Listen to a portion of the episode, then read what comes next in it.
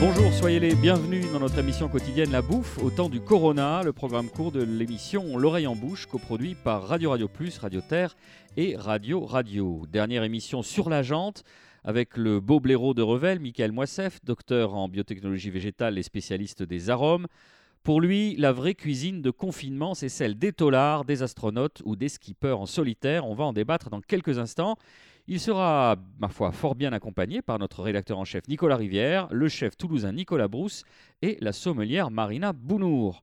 Alors, justement, quand on a voulu euh, évoquer ce thème avec vous, Michael, de la cuisine de confinement, vous nous avez euh, parlé, voilà, la vraie cuisine, celle des tolards. Parlons de la cuisine des tolards un peu. Qu'est-ce qui la caractérise? Bah, déjà, regarde, euh, moi le matin, je me lève, j'ouvre le frigo, je regarde ce qui reste de la veille. Le mec, il peut pas faire ça, ça c'est loche. Deuxièmement, avec quoi il cuisine? Tu crois qu'on va lui laisser des instruments coupants? Tu crois qu'on lui laisse un four? Même la levure chimique est interdite. Ah oui, Donc il va falloir se débrouiller.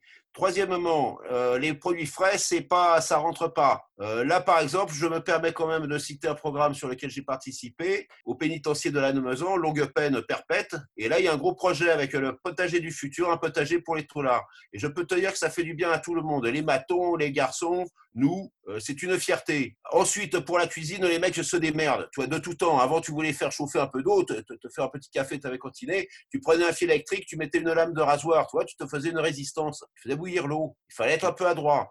Bon, maintenant, les mecs, ils vont se faire un four avec deux plaques chauffantes, deux casseroles, tu vois. Pour faire le batteur, tu prends le ventilateur, tu mets deux fourchettes, tu vois, perpendiculaires au plan des pales. Voilà, tu as un batteur. Il faut 12 minutes pour monter à peu près euh, des ongles, tu vois. Donc, c'est du confinement. Euh, à l'heure actuelle, il y a pas mal de, programmes. On peut trouver sur Internet. Il y a même un ou deux bouquins de cuisine en tôle qui sont sortis. Euh, cette cuisine peut s'appliquer à, la plupart des lieux confinés, tu vois. Oui, alors justement, on voulait aussi évoquer, on l'a dit dans l'intro, les astronautes. C'est un peu différent. On se souvient qu'il y avait eu ce fantasme de manger des, des repas complets en une pilule. Le fantasme vite abandonné par la NASA. Euh, voilà, racontez-nous un petit peu, euh, qu'est-ce qu'ils mangent les astronautes? Le problème, eux, ce qu'ils ont, c'est euh, le moindre, le moindre gramme coûte des milliers d'euros, de, dollars, peut-être de roubles. On enlève le poids. Le poids dans beaucoup des éléments, des fois, c'est plus de, 80% de la flotte. Mais malgré tout, il en faut de la flotte pour eux. Quoi. Donc on devine ce que ça va être. Ça va être des choses déshydratées qu'on va réhydrater. Alors, j'ai fait une petite liste, il faut que je la retrouve. Mais voilà, donc tu peux avoir très peu de frais. C'est comme en bateau. À ce niveau-là, tu as du frais au départ et chaque fois que tu as une escale, l'escale euh, euh, chez les spationautes, c'est comme une capsule Soyuz, ça marre. Et là, il y a du frais, il y a un peu la bouffe que les familles ont envoyée. Les Canadiens, ils demandent toujours des biscuits au sirop d'érable, du chili con carne au caribou, des trucs comme ça. Euh, les, les, Français vont demander du champ et du caviar, bien évidemment, et, compagnie. Donc là, tu as du frais. Quand la capsule Soyuz, ça marre, il dévisse le truc et vite, il mettait la tête dedans pour avoir des odeurs de la planète mer, tu vois. Même si elle s'appelle Terre, c'est quand même la mer. Et, et, et il se régalait avec ça. Alors donc, en frais, ils en ont un petit peu. Euh, ça sera les fruits et les légumes. Ensuite, du naturel, mais séché, des noix, euh, des noisettes, les tortillas. Ensuite, euh, fruits séchés, bœuf séché. Moi, je recommanderais même, comme ce matin, je me suis fait du pasterma, je ne sais pas si vous connaissez. C'est la viande de grison arménienne. C'est fabuleux, je vous raconterai un jour. Ensuite, il y a des trucs un peu pour la, qui sont encore un peu frais, mais qui ils sont conservés par irradiation, hein, rayon gamma. Euh, tout ce qui est volaille, poitrine de poulet, dinde, machin. Ensuite, il y a le réhydratable, donc tout un tas de les jus, les boissons, euh, des plantes séchées, et il y a les thermostabilisés, salade de thon, les flancs, les, les, euh, parce que finalement, c'est pas, ils peuvent pas se permettre de sec parce qu'il faudrait de l'eau autant. D'accord. Alors, et, on parle aussi pour l'avenir de pouvoir imprimer sa propre bouffe, euh, sa propre nourriture, pardon, dans l'espace avec des imprimantes dédiées. Euh. Oui, oui, ça, les... bon, mais enfin, ça sera de la bouffe, euh, ça sera pas. Bon, il y a les pizzas, quelques gâteaux au chocolat, tout ça. Bon, malgré tout, je ne sais, pas trop s'il y a un avenir. Il y a beaucoup de choses à essayer. il y a également, pour... parce que là, on parle pour l'instant du labo qui flotte, mais sur la mission Mars, ça va être une autre paire de manches notamment pour la production de flotte. Il faut recycler les urines. Alors, il y a recycler. Ça, ça existe depuis longtemps.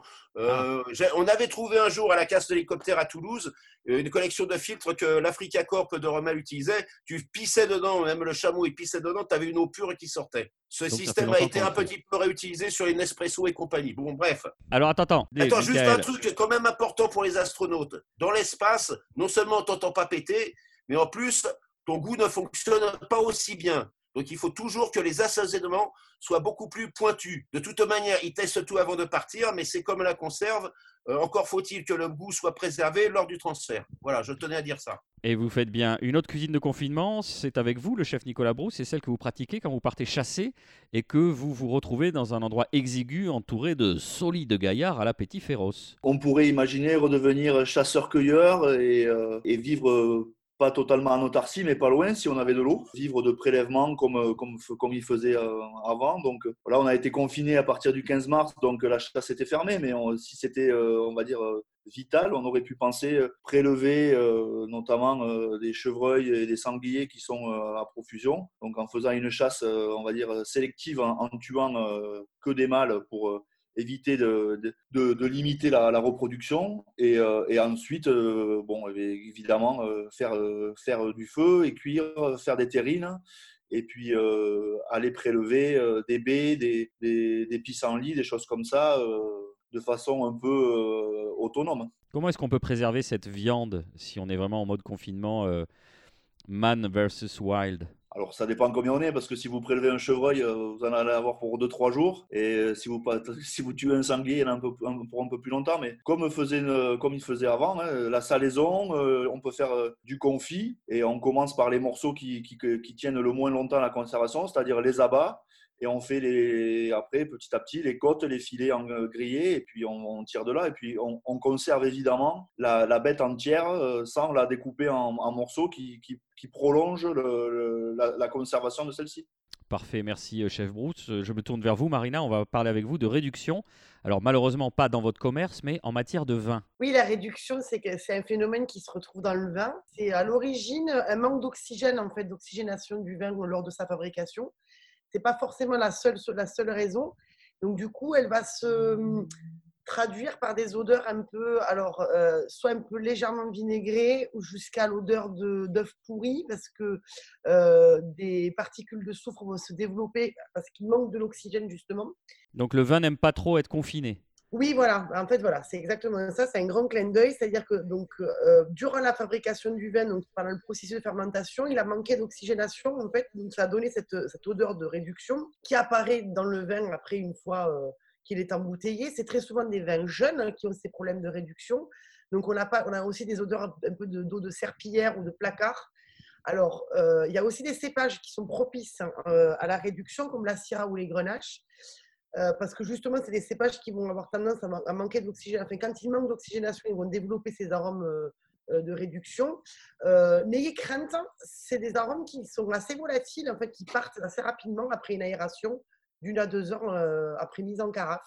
Donc, euh, ce n'est pas vraiment un défaut parce que justement, l'oxygénation va faire partir la réduction. Voilà, c'est l'inverse de l'oxydation. Voilà, la mise en carafe, c'est le 11 mai pour euh, nos chers vins.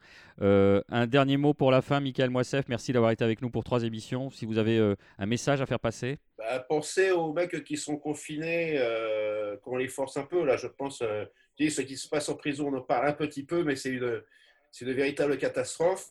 Euh, après, il y a les gars qui sont en mer, solidaires. Euh, je ne sais pas si vous savez, mais c'est à Toulouse, le centre médical marin. Donc, quand ils ont des soucis, ils appellent à Toulouse parce que Toulouse, c'est une ville chouette et les gens qui y habitent, ils sont super. Merci, Michael Moissef. Merci de nous avoir suivis. La bouffe au temps du Corona, c'est fini pour aujourd'hui. On vous donne rendez-vous demain pour de nouvelles aventures gastronomiques. Vous pouvez nous retrouver sur radio toulouse.net, Apple Podcast, SoundCloud, Mixcloud et Spotify. D'ici là, portez-vous bien.